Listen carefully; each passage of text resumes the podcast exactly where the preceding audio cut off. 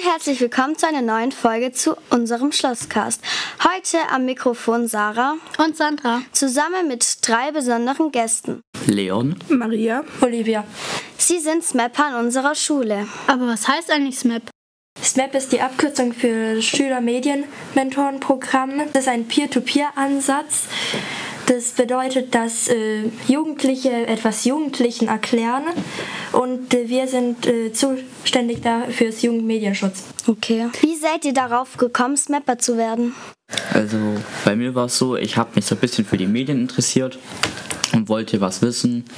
Und dann haben wir auch äh, sehr viel gelernt. Bei mir war es so, ich habe äh, von vorher schon sehr viel über Social Media gewusst, nur ich wollte halt schauen, ob ich irgendwas Neues dazulernen kann. ich bin durch die Schulsozialarbeit draufgekommen und wollte auch was Neues lernen. Und für wen seid ihr Mentoren? Und was ist ein Mentor? Also wir sind die Mentoren für andere Kinder und wir helfen denen auch ein bisschen und erklären denen was. Und ein Mentor ist sowas wie ein Lehrer, der versucht, anderen etwas beizubringen und zu erklären. Okay. Wieso braucht es im Medienbereich überhaupt Mentoren? Um anderen zum Beispiel zu helfen mit Installieren von Apps, bei Cybermobbing, Datenschutz in App-Käufen und mit dem Umgang von Cookies. Bessert sich denn äh, durch euer Projekt etwas an der Schule? Ja, und zwar wir haben eine AG gegründet, wo wir den äh, anderen Jugendlichen helfen können, am Computer umzu- besser am Computer umzugehen. Und wir haben im letzten Schuljahr eine Präsentation in den fünften bis siebten Klassen gehalten äh, über das Thema Challenge, das gerade in Social Media rumging. Okay. Was bringt dir also persönlich das Smapper-Projekt? die, das Wissen, also ich kann auch mein Wissen an, weitergeben und auch ein bisschen die Anerkennung. Also mir bringt's, ich habe mehr gelernt über die Medien selber. Ich weiß, wie man am Computer umgeht und ich finde es einfach schön, so ein bisschen anderen zu helfen und das Wissen weiterzuteilen. Ja, bei mir ist es auch so, dass ich einfach das gute Gefühl habe, dass ich mit anderen mein Wissen teilen kann. Würdet ihr anderen Schülern empfehlen, auch Smapper zu werden? Also ja, würdig, weil ähm, das ist eine einzigartige Erfahrung, die man nur einmal machen kann. Und man lernt halt immer irgendwie was Neues dazu, auch wenn man denkt, man weiß alles.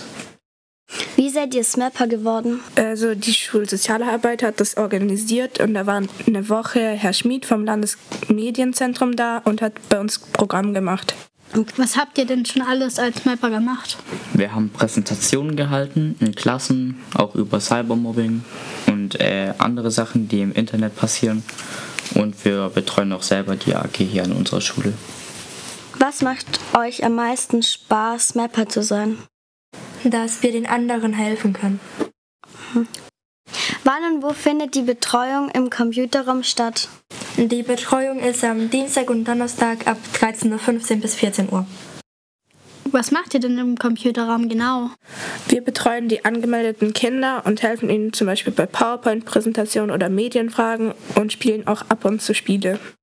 Was spielt ihr denn dort am meisten? Also wir haben verschiedene Spieleanbieter wie Crazy Games oder 1001 Spiele oder Spieleaffe und dort gibt es halt eigentlich alle Spiele, die die Kinder dann mit sich selber oder mit anderen zusammen spielen können.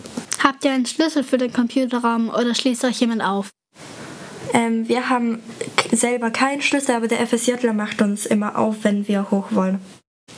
Wie viele Smapper seid ihr eigentlich? Wir sind 13 Smapper, aber aktiv sind 6. Wie viele Leute sind dann bei euch im Raum? Also dienstags haben wir meistens zwischen 10 und 20 Leute, weil da weniger Leute irgendeine andere AG haben oder we- gar keine Mittagsschule. Und donnerstags sind so zwischen 5 und 10 Leute, weil die a- halt irgendwie was anderes dort haben zu dem Zeitraum. Ist es einfach im Computerraum für Ruhe zu sorgen oder schreien alle rum?